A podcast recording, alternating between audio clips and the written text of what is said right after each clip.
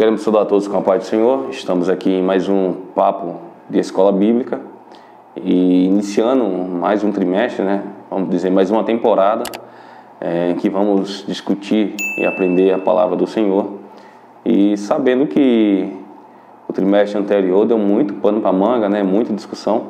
E nessa agora vamos falar sobre o Sermão do Monte, as bem-aventuranças, né? Quiçá, talvez, um dos mais importantes, se não mais importante no quesito aprendizado da vida cristã, Sermão de Jesus Cristo. Então, nós estamos aqui com o Davis, ele é meu amigo pessoal e professor aqui da Escola Bíblica. Faz tua apresentação aí, Davis. Pode ser, irmãos, eu sou o Davidson, sou aqui da, da sede, faço parte dessa equipe de professores. E hoje a gente tem a oportunidade de introduzir mais uma revista desse, desse trimestre. E o tema da lição de hoje é o Sermão do Monte, o caráter do Reino de Deus. A gente vai fazer um bate-bola aqui e comentar um pouquinho sobre essa lição. É, bate bola, mas a gente não joga bola não, a gente é muito bom, né? tá bom. Então, o Sermão do Monte e as bem-aventuranças, né? A gente vê, né, Deus, que o, o, Sermão do Monte, ele é bem no início ali da trajetória do Ministério do Mestre, né? Foram três anos e meio, aproximadamente, e ele abre com o Sermão do Monte, né? E até hoje, né? Ele tem servido para é, definições de caráter, de aprendizado, de conduta da vida cristã, e ele, é, ele tem uma certa estrutura. Como é que se dá isso, Adeus? É, o Sermão do Monte ele veio para caracterizar né, como que deve ser a vida de um, de um cristão. É, é, antes disso, né, a gente vê ali no, no Velho Testamento que é, no tempo de, de Samuel ali, a gente vê que o povo de Deus, eles abriram mão de ter Deus como rei, né, tendo ali o, é, o reino do povo, e Deus fala para Samuel, né, para ele não se preocupar, que na verdade eles estavam é, recusando a Deus. E ali dá um início a, a, um reinado de reis, de pessoas como rei daquele povo. E aqui para sintetizar, a gente vê que não deu muito certo. Né? Uhum. O reino do norte ali foi cativo pelos assírios, o reino do sul pela babilônica, e a gente vê que não deu muito certo, né? É, quando o povo ele optou por ter como direcionador ali um homem na frente do povo. Então, depois de alguns anos, né, passam-se ali depois 400 anos, aí vem Jesus trazendo novamente é, o ideal que era para é, que era para ter é, acontecido desde o início. Que ele esperava que fosse, né? Que é exatamente Deus como sendo o reino do povo.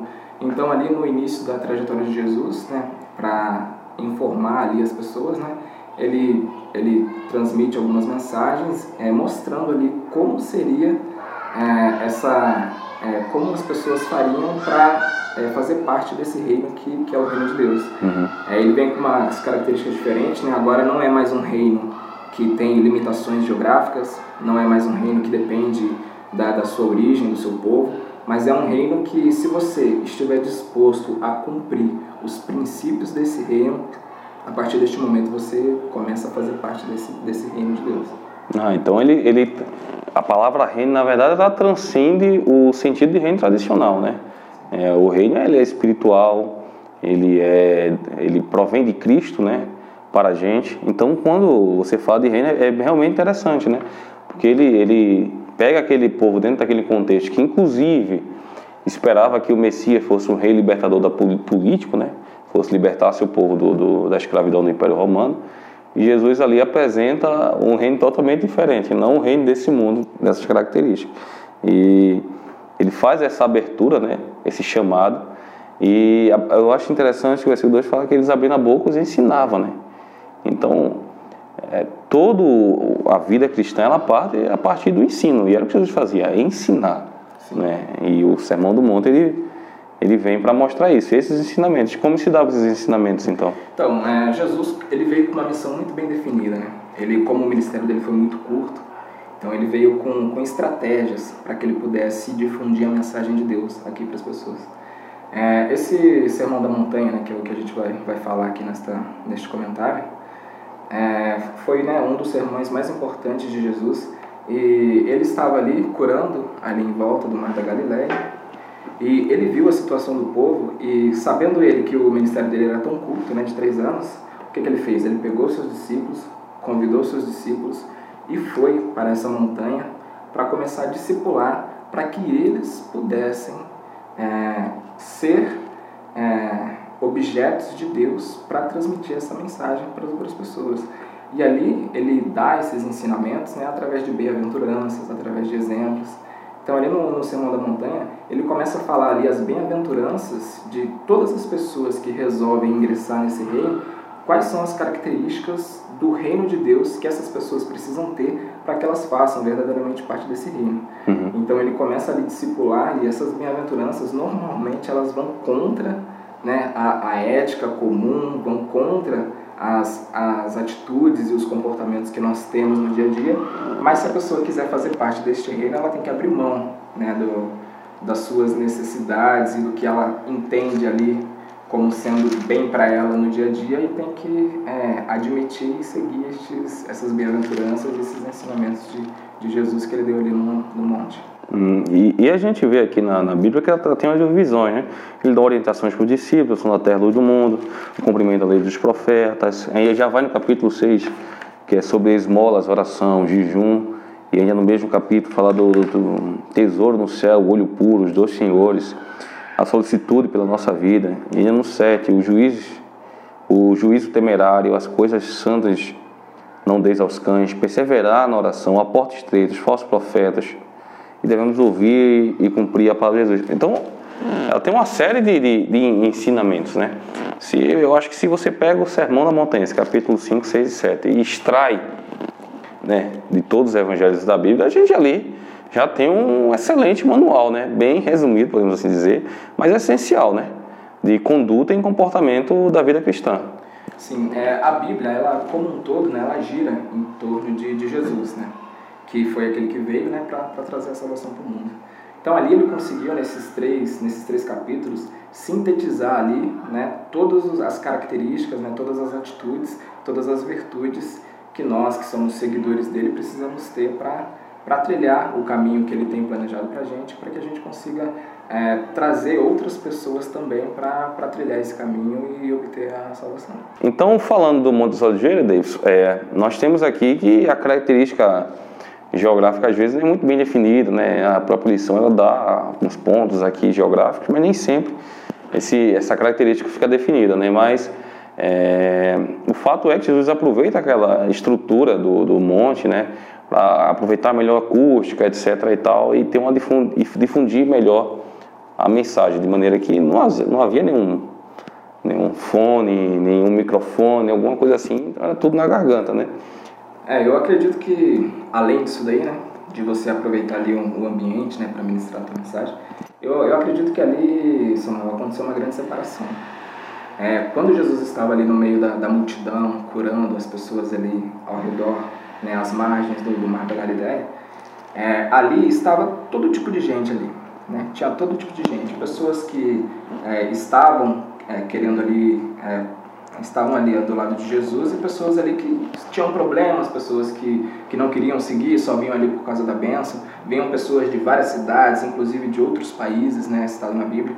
Então, quando Jesus chama os seus discípulos para ir para o monte, para é, ministrar os princípios do reino, eu acho que todo mundo, quando ingressa na vida cristã, você passa por esse dilema. Você tem que escolher o lado que você quer ficar se você quer fazer parte da solução de Jesus, que é através da aplicação dos princípios do reino, ou se você quer fazer parte daquele grupo de pessoas que são o problema, aquele tipo, aquele grupo de pessoas que estão ali para reclamar, que não querem abrir mão de algumas coisas para seguir os princípios do reino. Então eu acredito que existe ali naquele momento essa grande divisão para você optar o que, que você quer para sua vida. E as pessoas que foram minoria, foram muito poucas, né, que, que subiram ali o monte para ter esses ensinamentos com Jesus, elas escolheram estar, fazer parte da solução de Jesus. E fazer parte da solução de Jesus não é muito simples. Uhum. Então, para você fazer parte, você tem que seguir todas as bem-aventuranças, todos os ensinamentos, para que você possa não só conseguir a salvação para a sua vida, porque tem muitas pessoas que acham que você ser cristão é isso. Você conseguir né, o perdão dos seus pecados, você conseguir a sua vaga no céu, você conseguir a salvação da sua vida, mas ali Jesus mostra que o evangelho é muito mais do que muito isso. Mais amplo. Não é você se salvar, mas é você se salvar inicialmente e compor agora uma equipe que Deus usa para alcançar outras pessoas e levar essa salvação a outras pessoas. Então, eu acho que houve ali uma grande decisão né, dos discípulos que decidiram subir ali para fazer parte da solução. Do... Não, e você, Jesus ele já abre mostrando que ele veio realmente para quebrar esse paradigma. O versículo 17, né? Não cuideis que vim destruir a lei ou os profetas, mas vim para nem para mais vim abrogar, mas cumprir. Então Jesus é o cumprimento da lei dos profetas, né? Então ele já faz, ele já pega todo aquele sistema de leis, profetas e ordenanças em, em, em que a, o Velho Testamento nos traz e mostra que tudo aquilo se resumiu, se, se cumpriu em Jesus Cristo, né? Então ele era o suficiente, não mais aquilo que aquilo que eu podia fazer. Não é a salvação não pode ser alcançada por mérito próprio, apenas pelo mérito da graça de Jesus Cristo e por meio da fé. Então Jesus ele já vem já para mostrar essa diferença, ele já abre o discurso de maneira diferente. A Bíblia fala nos capítulos anteriores que a fama dele corria, né? Então todo mundo correu para ver o milagre e quando chega lá encontra Jesus Cristo mostrando esse evangelho do reino totalmente diferente daquilo que eles esperavam que fosse, né? Sim. É, quando Jesus fala que ele veio para cumprir, é porque as leis, é, o problema, por exemplo, quando a gente fala dos fariseus, é que eles interpretavam mal as leis. Então esse é um problema. Mas as leis que, que foram escritas ali por Moisés, é, Jesus ele veio para cumprir as leis e ele não veio para ir contra. Né? Existem algumas pessoas que acreditam que ele sobrescreveu. Não, mas ele veio para cumprir as leis também. E tanto que se a gente passar aqui pelas bem-aventuranças, né, no caso são oito, a gente consegue ver que se a gente iniciar as bem-aventuranças, a gente vai chegar aqui num perfil de fariseu. Se a gente continuar as bem-aventuranças, uhum. a gente vai chegar no perfil ideal que é do, do, do servo de Deus. Por exemplo, se a gente iniciar, bater rapidinho aqui. A primeira, bem-aventurado os pobres de espírito é, são conceitos que o cristão precisa ter. É, o que significa né, ser pobre de espírito? Pobre de espírito é você entender que quando você quer solucionar o problema de alguém, no caso das pessoas que estavam lá no sopé da montanha, né, ele falando isso para os discípulos, ministrando para os discípulos lá em cima do monte, que você não tem condições de resolver os problemas sozinho. Você não tem condição. Você reconhecer sua insignificância, a humildade. Se você né? tem a vontade de resolver os problemas, você não tem condição de fazer isso sozinho. Então, aqui, bem-aventurado os pobres de espírito, que são aquelas pessoas que entendem que, pra, mesmo que para ajudar as outras pessoas, elas precisam de Deus, para que Deus, através de Deus, você consiga alcançar as outras pessoas. A segunda, bem-aventurados os que choram, porque serão consolados. Para que você possa ajudar as pessoas que estão lá no sopé da montanha, as pessoas que estão passando por enfermidade, você precisa saber o que é aquilo que elas estão sentindo. Então, você passando por dificuldades, você chorando, você começa a entender a situação daquelas pessoas, é, desenvolver, né, começa a sentir compaixão e você é, sente a necessidade de alcançá-las a terceira, a terceira bem-aventurança. Bem-aventurado os mansos. Uma ideia é, equivocada né, que o pessoal tem de manso, que é aquela pessoa né, é fraquinha. Passiva, né? É, pessoa passiva. Mas não é essa a ideia né, que Jesus é, coloca aqui nessa bem-aventurança. Manso aqui, o que, que ele quer dizer com manso? É, imagine você um cavalo selvagem. Um cavalo selvagem. Aí ele passa por um treinamento, passa por um adestramento e aquele cavalo agora se torna um cavalo manso. Então, manso não é você ser fraco. Manso é você ter controle sobre você, é você aceitar, nesse caso, as regras e os princípios do reino, você aceitar, se submeter, se humilhar. Você, mesmo tendo a sua força, você se submeter aos princípios do reino. Então, essa é a definição de manso aqui. Se a gente continuar, bem-aventurados os que têm fome e sede de justiça, porque eles serão fartos. Se a gente parar nessas quatro iniciais aqui, fome e sede de é, justiça. Porque senão você vai dar a revista toda, tem que segurar aí. Então, fome e sede de justiça, a gente já para nos fariseus, uhum. que eram as pessoas legalistas, né? Uhum. As pessoas que qualquer coisa que você fizesse, você deveria ser punido por aquilo. Mas aí, se você continuar na próxima, bem-aventurados os misericordiosos. Então aqui você já começa a desconstruir né, aquele modelo de fariseu uhum. que, que não era aprovado por Jesus. E aqui você começa a se enquadrar no caráter de um cristão que segue verdadeiramente os princípios do reino. Bem-aventurados os limpos de coração, bem-aventurados os pacificadores, bem-aventurados os que sofrem perseguição uhum. justiça. Amém. Mais do que feliz, né? Bem-aventurança é isso, né? É mais do que feliz. Então é isso, a revista ela Na verdade, a primeira ela vai só essa abertura, né, sobre o Semana Montanha. A gente vai ter toda essa, essa discussão que a gente vai ter ao longo da revista, né? E convidar, né, o pessoal aí que está de casa para vir participar dessa escola dominical. É, teremos excelentes professores aqui para ensinar a respeitar a palavra de Deus. E Deus também estará aqui fazendo parte dessa equipe maravilhosa. E agradecer, né, Deus, por essa oportunidade de a gente aprender mais um pouco aí da palavra de Deus. A gente vai ter outras oportunidades de comentar mais um, um cadinho, né? É. Sobre a bem-aventurança. E agradecer aí por você ter vindo participar. Quer encerrar pra gente aí? É, pra, pra gente fechar aqui, eu acho que vale ficar, né, pro pessoal de casa aí, essa ideia de, de escolha quando Jesus ele seleciona ali os seus discípulos para começar a ministrar as instruções de uma pessoa que, que segue ali os princípios do reino. Então fica para você aí, né? você escolhe estar do lado das pessoas que são o problema ali, ou você escolhe se submeter aos princípios do reino para fazer parte da solução de Jesus. Então avalie a sua vida aí e venha aprender conosco aqui que é sempre um prazer estar falando da, da palavra de Deus. Agradeço. Amém. Não se esqueça que a gente vai deixar o link lá na descrição do vídeo, né, do, do YouTube, do melhor do Deezer, do Spotify Curte, compartilha também, participa aí com a gente, divulga entre amigos, que é uma ferramenta de evangelismo e divulgação da palavra de Deus. Que Deus abençoe você, que Deus abençoe sua vida.